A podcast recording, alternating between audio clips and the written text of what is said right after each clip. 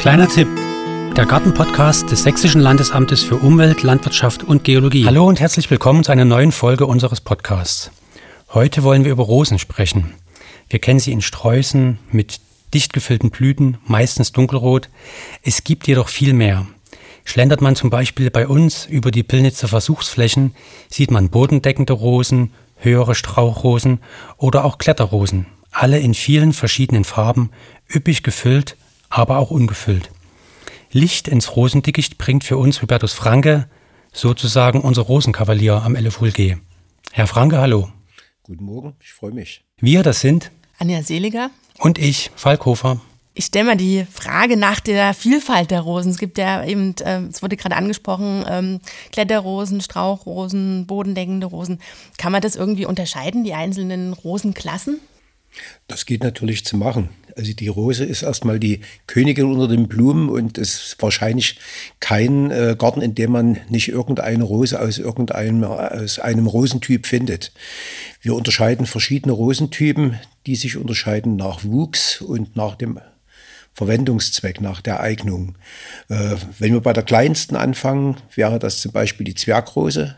Die wird meistens bloß 30 bis 40 Zentimeter hoch und wird für kleinere Standorte ganz gut und ganz gerne verwendet. Des Weiteren äh, finden wir dann Edelrosen, Strauchrosen, also sprich die kleinen Strauchrosen, Bodendecker, beziehungsweise die Beetrosen. Die haben alle so eine Größe zwischen 40 Zentimeter bis 1 Meter, 1,20 Meter, wobei die Größen äh, nicht maßgeblich sind oder nicht ausschlaggebend sind. Äh, das kommt immer etwas auf die Bodenverhältnisse drauf an. Des Weiteren haben wir noch äh, die anderen äh, zwei Rosentypen. Das sind einmal die großen Strauchrosen, die dann tatsächlich auch äh, so bis zu 2 Meter, 2,50 Meter werden können und die Kletterrosen. Bei den Kletterrosen unterscheiden wir noch die Remplerrosen und die normalen klassischen Strauchrosen. Aber zu dem Thema werden wir dann vielleicht uns noch unterhalten. Ja, Sie haben es gerade gesagt. Wir unterhalten uns gleich darüber. Hm, was gibt es denn für Unterschiede zwischen Remplerrosen und Kletterrosen? Ja, die Remplerrosen sind die, die wir kennen, vielleicht aus diesen Hochglanz-Fotos, äh, Magazinen äh, mit äh, Rosen, die bis in Bäume reinwachsen, die über Häuser wachsen. Das sind die sogenannten Remplerrosen. Äh, diese können bis zu 10 Meter werden. 10 Meter Trieblänge, äh, sind oftmals einmal blühend, recht gesund und verzweigen sich relativ wenig. Sie sind dadurch geprägt, dass sie äh, das Laub bis zum Boden meistens behalten und sehr willig auch mit vielen Trieben aus dem Boden äh, herauswachsen. Äh, sie haben äh, lange dünne Triebe und sind dadurch biegsam und sehr gut für Pergolen äh, zu verwenden. Im Gegensatz dazu sind die äh, klassischen äh, Kletterrosen, die sogenannten Climberrosen, äh, etwas starrer in ihrem Wuchs Sie sind aufrecht, haben dicke, äh, feste Triebe. Die Blüten sind oftmals äh, größer als die der äh, Remplerrosen. Und was auch noch charakteristisch ist, auch ohne irgendwelche Krankheitserscheinungen äh, kahlen diese Rosen manchmal vom Boden her fast bis zu einem Meter hoch auf. Also das hat nichts mit Krankheiten wie Sternrostau oder äh, Rost oder solchen Dingen zu tun. Das ist oftmals bei diesen sogenannten Kleinbarosen ganz äh, ein natürliches Wuchsverhalten. Und wenn man jetzt bei uns so über die Versuchsflächen geht, da sieht man zum Beispiel einige Rosen, die ähm, kein Namensschild haben, also wo kein Sortenname draufsteht. Läuft da irgendwie ein Versuch? Was, was, was passiert denn da? Ja, äh, das wird natürlich äh, wahrscheinlich unsere ADR-Rosensichtung sein, auf die Sie da anspielen. Ähm, dort haben wir ein ganzes Quartier, wo alle Rosen nur mit Nummern äh, bezeichnet sind. Diese Nummern sind die fortlaufenden ADR Prüfnummern.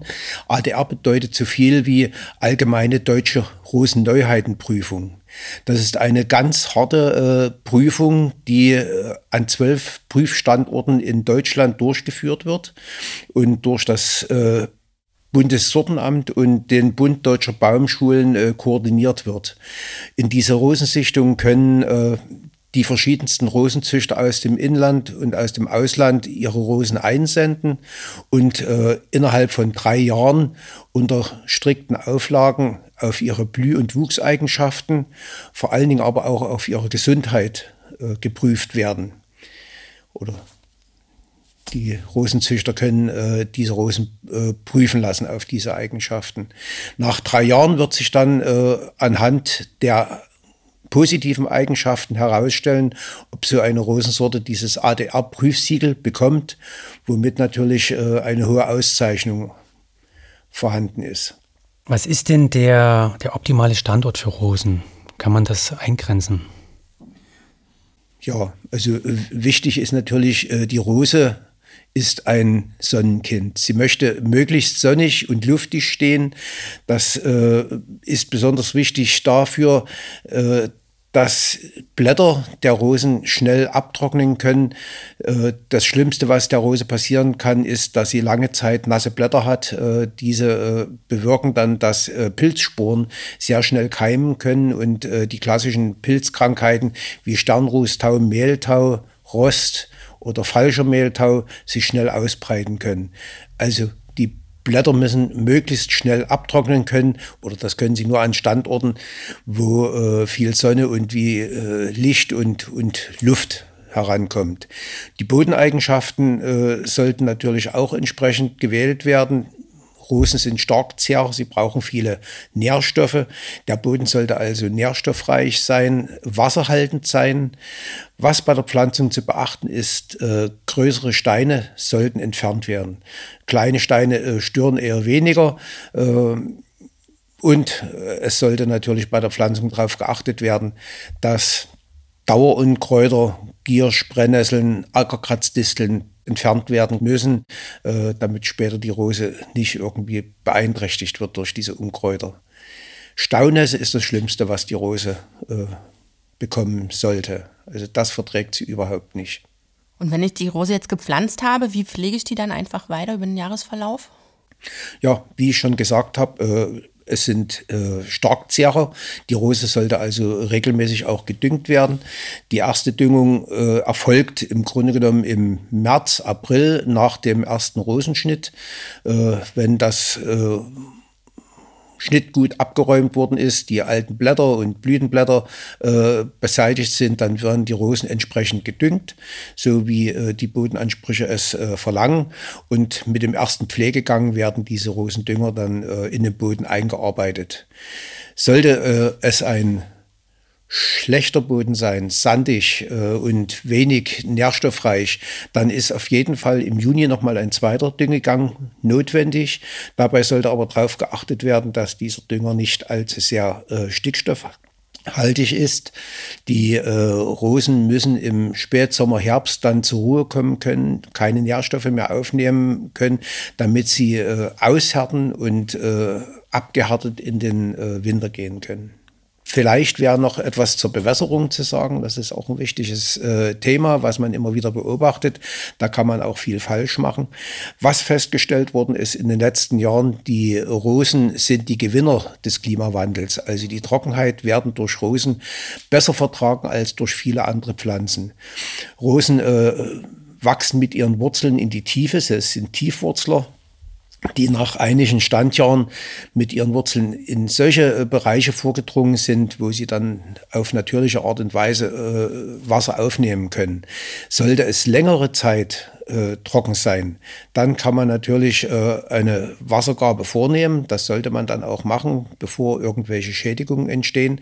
Dabei ist aber zu beachten, dass man nicht mit der Gießkanne einfach mal so im Vorbeigehen äh, was drüber schüttet, sondern äh, man schadet damit eher noch den Blättern, man sollte dann einen Schlauch nehmen und den Schlauch ein paar Minuten äh, wirklich unten an der Pflanze liegen lassen. Okay, das waren jetzt viele Tipps für schöne Rosen im Garten.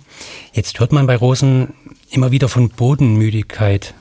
Was ist das und was kann man dagegen tun? Äh, die Wissenschaftler sind sich momentan immer nicht so hundertprozentig darüber im Klaren, äh, was die Bodenmüdigkeit bewirkt. Äh, es bedeutet natürlich erst einmal so viel, dass man Rosen auf Rosen nicht pflanzen sollte. Also dort, wo einmal Rosen gepflanzt worden sind oder gestanden haben, sollte nicht wieder eine neue Rose hingepflanzt werden. Es gibt mittlerweile die Vermutung, dass das, diese Bodenmüdigkeit aus drei Bestandteilen entsteht. Das sind einmal äh, Bodenlebewesen, die sich auf die Rose eingeschossen haben, sprich Ählchen, Nematoden, die die Rose im Laufe der Jahre immer stärker und stärker schädigen. Wenn ich die Rose äh, entferne, bleiben diese Ählchen im Boden vorhanden. Setze ich die nächste Rose wieder dorthin, freuen die sich natürlich sofort äh, wieder Futter zu bekommen und das würde dann auch zu Wuchsdepressionen führen. Das sollte aber wahrscheinlich nicht der einzige Grund sein für diese Bodenmüdigkeit. Äh, es ist zu vermuten, dass es trotz Nährstoffzuführung trotzdem zu einer Auslaugung des Bodens kommt. Also sprich, äh, Nährstoffe dann fehlen, der Boden verändert sich und äh, die Neurose kann nicht entsprechend ernährt werden. Und was auch noch eine Vermutung ist, man kann die Rose äh, so peinlich genau mit allen Wurzeln aus dem Boden entfernen. Es bleiben immer kleine Rückstände drin. Und wenn die äh, sich zersetzen, entstehen Giftstoffe, die wahrscheinlich auch äh, dem Anwachsen der neu gepflanzten Rose schaden können. Man kann also im Prinzip nur so viel äh, machen. Entweder man sucht sich einen neuen Standort, man verändert den Standort wenigstens um 50 Zentimeter zum vorhergehenden Standort oder aber man ist gezwungen, einen Bodenaustausch vorzunehmen. Jetzt haben Sie schon viel zur Pflege äh, über den Jahresverlauf gesagt, aber gibt es jetzt irgendwie was Spezielles, was ich im Winter beachten muss, die Rosen im Winter zu schützen? Ja, normalerweise sollten eigentlich unsere Rosen mehr oder weniger äh, winterhart sein, die, die bei uns in den Handel kommen. Allerdings ist das natürlich Sorten typisch auch sehr unterschiedlich. Was man allerdings auch sagen muss, äh, eine Rose ist erst dann richtig winterhart, wenn sie auch dann äh, im Verlauf des äh, Jahres richtig zum Abschluss gekommen ist. Also sprich im Herbst dann die Tage kühler werden die Rose keine Nährstoffe mehr äh, groß aufnimmt und sie eigentlich so mehr oder weniger in, in, die Winterruhe geht. Leider sind die letzten Jahre so gewesen, dass oftmals im Herbst äh, äh, natürliche Regenfälle gekommen sind, aber die Temperaturen nicht zurückgegangen sind und somit die Rosen immer am Wuchs gehalten wurden. So konnte man dann oftmals auch im äh, Januar, Februar teilweise noch bei relativ hohen Temperaturen beobachten, dass schon Knospen aufgegangen sind, dass Blätter noch äh, am, am Strauch waren und äh, die Triebspitzen fast noch ein bisschen im staudigen Bereich waren. Äh, und dann reichen schon wenige äh, Temperatur Minusgrade äh, aus, damit die Pflanze dann starke Frostschäden nimmt. Aber man kann trotz alledem natürlich etwas tun um die Rosen im Winter zu schützen. Das macht man äh, entweder durch Anhäufeln vielleicht noch vorausgesagt, äh, das empfindlichste Teil äh, an der Rose ist die Veredelungsstelle. Und die sollte natürlich auf jeden Fall geschützt werden. Das kann man einerseits schon mal machen bei der Pflanzung, indem man äh, die Veredelungsstelle nicht wie bei anderen zum Beispiel Obstgehölzen oder anderen Ziergehölzen über dem Boden lässt, sondern die Veredelungsstelle tatsächlich wenigstens fünf Zentimeter im Boden versenkt das Stück, was über der Veredelungsstelle bis zum Boden, äh, bis zur Bodenoberfläche äh, kommt. Dort sind äh, bestimmt drei, vier, fünf schlafende Augen, die in dem Falle, dass im oberflächlichen Bereich etwas abgefroren ist, äh, dann die Pflanze dann doch äh, wieder austreibt und erhält diese edle Rose. Ansonsten sollte man, wenn man kann, äh, trotz alledem anhäufeln. Bei einer flächigen Pflanzung ist das schwierig. das Anhäufeln geht vielleicht noch, indem man Kompost einfach drüber schüttet, aber man kriegt es im Frühjahr schlecht weg. Äh, also äh, ist das eher wirklich der Tipp, tief genug zu pflanzen. Bei Einzelrosen kann man äh, etwas anhäufeln, man kann aber auch auf jeden Fall die Pflanze mit ein bisschen Stroh, Reisig oder auch Jude äh, schützen. Was man auf gar keinen Fall machen sollte, und das ist auch immer mal wieder noch zu beobachten, äh, die Pflanze mit Plaste einzuwickeln. Okay, also Plastiktüten brauchen wir bei den Rosen nicht, wohl aber die Schere. Jetzt ist noch die Frage, wann setze ich die Schere an und wie schneide ich die jeweiligen Rosen am besten? Ja, zum Rosenschnitt äh, ist Folgendes zu sagen. Der ist natürlich dringend notwendig, um die Pflanze äh, zu erziehen, um einen ordentlichen, äh, belichteten und lockeren Strauch zu erziehen und zu äh, bekommen. Äh, dazu ist es notwendig, die Pflanze eventuell zweimal im Jahr zu schneiden. Der wichtigste Schnitt ist der im Frühjahr Dort sollte man nicht zu zeitig schneiden. Rosen neigen sehr leicht dazu, schon bei ersten Sonnenstrahlen im Frühjahr äh, leicht anzutreiben. Man sollte also mit dem Rosenschnitt auf jeden Fall warten bis Mitte März, Anfang April. Dieser Schnitt äh, wird an den verschiedenen Gehölzen in unterschiedlicher Form durchgeführt, fachgerecht, äh, je nach Wuchstyp. Äh, die Edelrosen, Kleinstrauchrosen oder auch Beetrosen und natürlich auch die Zwergrosen sollen relativ bodennah jedes Jahr zurückgeschnitten werden. Also man spricht von 10 bis 15 oder eventuell auch 20 Zentimeter Rückschnitt. Dabei ist äh, auf jeden Fall darauf zu achten, dass kranke Triebe, beschädigte Triebe ausgeschnitten werden und äh, natürlich äh, auch zu dünne Triebe sollten entfernt werden. Wenn drei, vier oder fünf stärkere äh, Triebenden dann stehen bleiben, ist es äh, völlig ausreichend, um in kurzer Zeit wieder einen neuen äh, Strauch aufzubauen. Was anderes ist es bei den Kletterrosen und bei den Strauchrosen. Äh, Strauchrosen und auch Kletterrosen sollten erst nach drei bis vier Standjahren geschnitten werden. Der Erziehungsschnitt ist natürlich trotzdem notwendig, um die entsprechende Form herzustellen erstmal. Es ist nach vier Jahren dann ein erster Auslichtungsschnitt äh, durchzuführen, also Rosentriebe zu entnehmen, die mehrfach schon geblüht haben. Man erkennt sie meistens an stärkeren Verzweigungen oder auch daran, dass die Rinde äh, bräunlich wird, rissig wird. Solche müssen natürlich ausgeschnitten werden. Das dient einerseits der Verjüngung der Pflanze und das dient auch äh, der Belichtung und äh, der Tatsache, dass eben auch Sonnenstrahlen in die Sträucher hineinkommen können, damit Blätter schnell abtrocknen können. Man muss natürlich seine Rosen ein bisschen beobachten und schauen, äh, ob es äh, eine Rosensorte ist, die am einjährigen oder am mehrjährigen Trieb äh, äh blüht. Die einjährigen Triebe sind natürlich immer zu fördern äh, und äh, die sind zu erhalten. Bei Kletterrosen sind es zum Beispiel fünf bis sechs Triebe, die dann stehen bleiben sollten. Äh, alte, abgetragene Triebe regelmäßig herausnehmen, um die Pflanze zu verjüngen. Es gibt aber noch äh, den zweiten, die zweite Schnittvariante, die wird im Sommer durchgeführt. Das ist vor allen Dingen bei Rosen, äh, die Hagebutten ansetzen. Bei Beetrosen, Edelrosen so der Fall oder auch bei Kleinstrauchrosen. Äh, die ganze Kraft, die die Pflanze braucht, um äh, die Früchte zum Reifen zu bringen, was natürlich erstmal das Anliegen der Pflanze ist, äh, bewirkt, dass es keine zweiten Flur geben wird oder nur einen vermittelten zweiten Flur. Wenn ich diese Hagebutten herausschneide, dann hat die Pflanze äh, wieder genügend Kraft, um neue Triebe zu entwickeln und äh, auch äh, größere und schönere Blüten äh, anzusetzen. Man kann sich natürlich auch von vornherein dafür entscheiden zu sagen, die Hagebutten haben einen Schmuckwert, die sind sehr schön rot oder sie sind orange. Und sie stehen damit dann auch äh, eventuell Vögeln oder anderen Tieren im Herbst, Winter noch zur Verfügung. Das muss man für sich selbst entscheiden. Sollte man einen zweiten Flor wollen, dann ist man gezwungen, äh, nach der Abblüte im Juli oder Anfang August spätestens äh, diese Triebe herauszuschneiden, dort dann aber nicht äh, kleinteilig in Blütenstand rumschneiden, sondern wirklich äh, ein Stück unterhalb der letzten Verzweigung des Blütenstands den Trieb einkürzen. Und wenn ich jetzt so an den Rosen rieche, also ich habe immer so das Gefühl, da fehlt der Duft. Also gerade so an den neueren Sorten, ähm, da rieche ich irgendwie gar nichts mehr oder nur ganz, ganz wenig. Ähm, was können Sie denn hierzu berichten?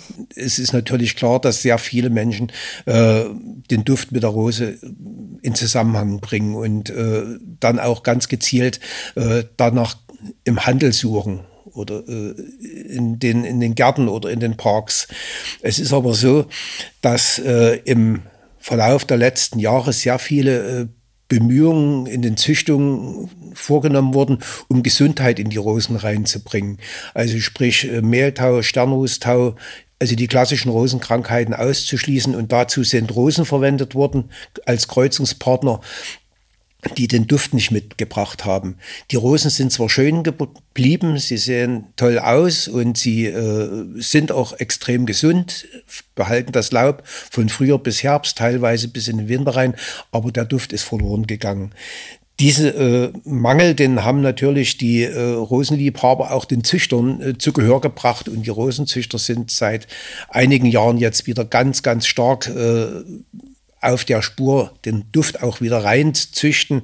Und man findet jetzt auch wieder neuere Sorten, besonders auch unter den Beetrosen und auch unter den Strauchrosen, die einen Duft mitbringen, bis hin auch zu Kletterrosen, wo das eigentlich auch gar nicht so sehr typisch gewesen ist. Aber auch dort sind wieder Sorten dabei, die wirklich einen sehr schönen Duft mitbringen. Okay, der Duft ist wichtig, das Aussehen aber auch. Jetzt ist es aber so, viele Rosensorten sind dicht gefüllt.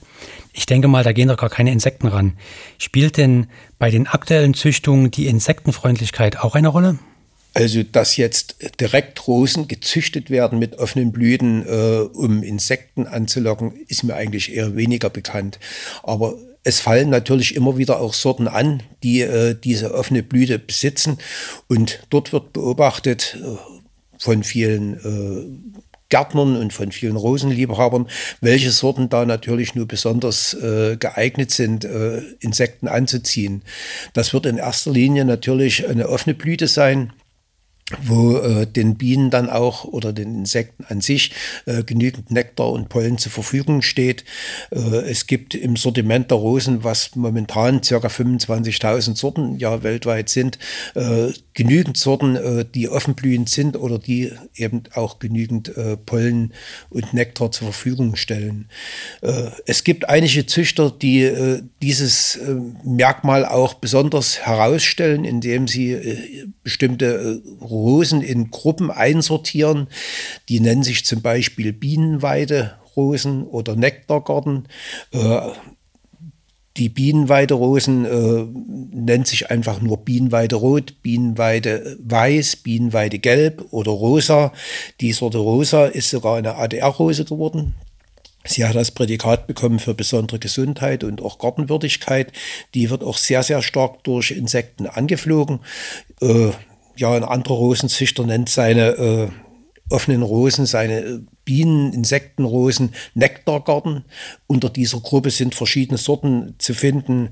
Äh, wie zum Beispiel Alexander von Humboldt oder die Sorte Weg der Sinne oder Eskimo.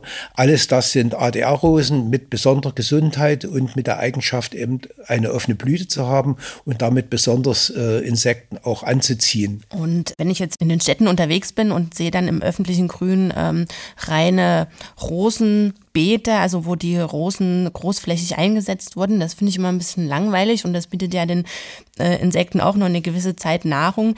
Wie kann ich denn die Rosen kombinieren? Also welche Pflanzen passen denn gut zu Rosen? Können Sie da noch ein paar Worte zu sagen? Man muss bei der Kombination mit äh, Stauden oder anderen äh, Pflanzen natürlich vorsichtig sein. Sie gehören unbedingt dazu und man kennt sehr, sehr schöne Bilder äh, von Rosen, die mit Stauden in Kombination sind. Das hat einmal was mit der Wuchsform zu tun, das kann aber auch die Blütenfarbe sein, also Kombinationen zum Beispiel mit Glockenblumen, Frauenmantel, Salbei sind äh, sehr beliebt. Auch Gaura passt sehr gut äh, zu den äh, äh Rosen mit dazu. Rittersporn ist auch eine ganz klassische Pflanze, die zu den Rosen dazu passt. Man muss aber immer davon ausgehen, Rosen sind Starkzehrer, müssen also auch äh, gedüngt werden. Und wenn jetzt diese äh, Begleit Pflanzen, diese Begleitstauden zu nah an den Rosen dran stehen, nehmen die natürlich auch die Nährstoffe, die ich der Rose zusätzlich gegeben habe, mit auf. Und auch diese Stauden werden dann unter Umständen so groß, dass sie in Konkurrenz treten mit den Rosen. Und wie ich es vorhin schon erwähnt habe, wichtig ist für die Rose, dass sie einerseits eine gute Nährstoffversorgung hat, andererseits aber auch so frei steht, dass die Blätter äh, sehr schnell nach eventuell Regenfällen abtrocknen können, um Krankheiten vorzubeugen. Also äh, einen gewissen Abstand sollte man auf jeden Fall schon lassen. Es gibt noch einen ganz klassischen äh, Rosenbegleiter, das ist der Lavendel. Und da sollte man allerdings eben auch wissen, der Lavendel passt zwar optisch sehr gut, sowohl durch den Wuchshabitus mit seinem silbernen Laub und mit den Blütenfarben sehr gut zu Rosen dazu, ist aber von den Nährstoffansprüchen und von den Wasseransprüchen weit, weit entfernt von einer Rose. Äh, der Lavendel kommt aus Gegenden, wo es eher schottrig ist, wo keine äh, Nährstoffe oder nur wenige Nährstoffe zur Verfügung stehen. Er ist auch sehr äh, widerstandsfähig gegen Trockenheit, also er braucht auch lange, lange Zeit äh, überhaupt kein Wasser und das ist eigentlich genau das Gegenteil zur Rose. Also wenn man diese zwei Dinge miteinander kombinieren will und die, wie gesagt, die passen auch gut zusammen, auch dann ist es wichtig, dass entsprechend Abstand zwischen den Pflanzen gehalten wird. Jetzt habe ich noch eine Frage für die Rosenliebhaber, die keinen Garten haben, sondern einen Balkon oder eine Terrasse. Können Rosen denn auch längere Zeit in Töpfen wachsen? Die Rosenzüchter sind auf das Thema schon eingegangen und man kann es auch an den Verkaufszahlen äh, ausmachen, dass äh, diese sogenannten äh, Containerrosen, also Rosen, die in äh, Blumentöpfen in Kübeln wachsen, sehr große Nachfrage gefunden haben.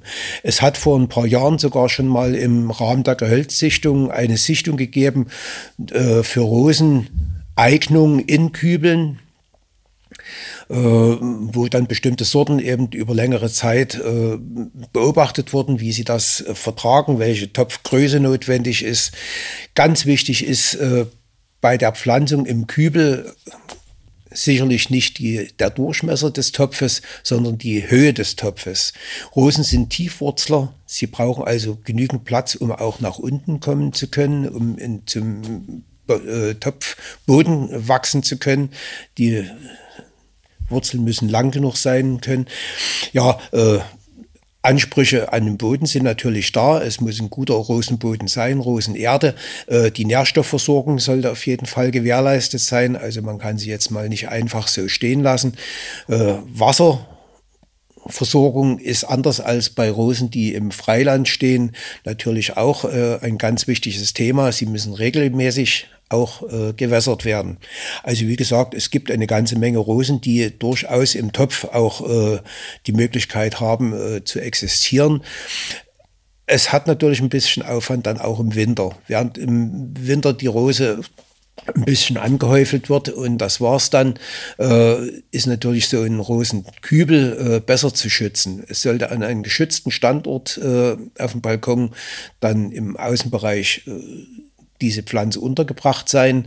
Äh, man sollte sie eventuell, damit der Bodenkontakt äh, verloren geht und die Kälte des Bodens nicht in den Topf reingeht, diese Pflanze, dieser Topf oder Kübel auf eine Styroporplatte gestellt werden. Der Topf selbst sollte geschützt werden durch äh, Noppenfolie beziehungsweise äh, Jute, also der Topf sollte gut äh, geschützt werden, damit die Pflanze nicht sofort äh, im Boden durchfrier, äh, durchfrieren kann. Und natürlich auch im oberirdischen Bereich äh, sollte ein Frostschutz stattfinden, indem man Reisig oder Jude um die Pflanze drumherum wickelt. Jetzt haben wir so viel über die Pflege von Rosen erfahren, über Schnitt und äh, Bienenfreundlichkeit. Jetzt würde ich gerne noch wissen, was ist denn Ihre Lieblingsrose? Haben Sie da irgendwie einen Favorit? Also eine bestimmte äh, Lieblingsrose habe ich eigentlich eher nicht. Äh, Im Gegensatz zu äh, anderen Leuten spielt bei mir zum Beispiel äh, die, dieser Rosenduft eigentlich keine Rolle. Für mich muss eine Rose eigentlich schön sein. Sie muss einen schönen Wuchs haben. Sie muss eine schöne Blütenfarbe haben. Äh, und sie muss aber vor allen Dingen auch gesund sein. Also widerstandsfähig gegen Krankheiten. Mir nützt keine schöne duftende Blüte was, äh, wenn ich ab Juli, August äh, vielleicht kein Blatt mehr an der Pflanze habe. Also das ist mir wichtiger, dass Blüte und Blatt äh, eine Einheit bilden und äh, nicht unbedingt der Duft. Ja, und da spielt dann ähm, eigentlich keine bestimmte Rose eine besondere Rolle. Ähm, ich mag zum Beispiel nicht unbedingt äh, sehr farbenfreudige, äh, bunte Blüten mit leuchtenden, äh, knalligen Farben. Gedeckte Farben sind mir lieber. Als Beispiel vielleicht die Hermann-Hesse-Rose, die so ein bisschen Cremefarben und Aprikotfarben in der Blüte ist. Vielen Dank, Hubertus Franke, für die vielen Informationen und Tipps, die wir jetzt über die Gartenrosen bekommen haben. Gerne. Sie können sich die zahlreichen Rosensorten gern bei uns auch ähm, auf den Versuchsflächen anschauen. Juni, Anfang Juli ist ja so eine Zeit, wo die Rosen in voller Blüte stehen. Kommen Sie einfach vorbei, auch gern zum Gartentag Anfang Juli. Sie finden bei uns auch Faltblätter zu Rosen, zu Klein- und Großstrauchrosen. Da können Sie bei uns auf die Publikationsdatenbank schauen. Und wenn Sie noch weitere nützliche Dinge für Ihren Garten in Erfahrung bringen möchten, schauen Sie einfach auf unsere Internetseite www.gartenakademie.sachsen sachsen.de. Wir wünschen Ihnen weiterhin eine schöne Zeit in Ihrem Garten. Bis zum nächsten Mal beim Gartenpodcast des Landesamtes für Umwelt, Landwirtschaft und Geologie.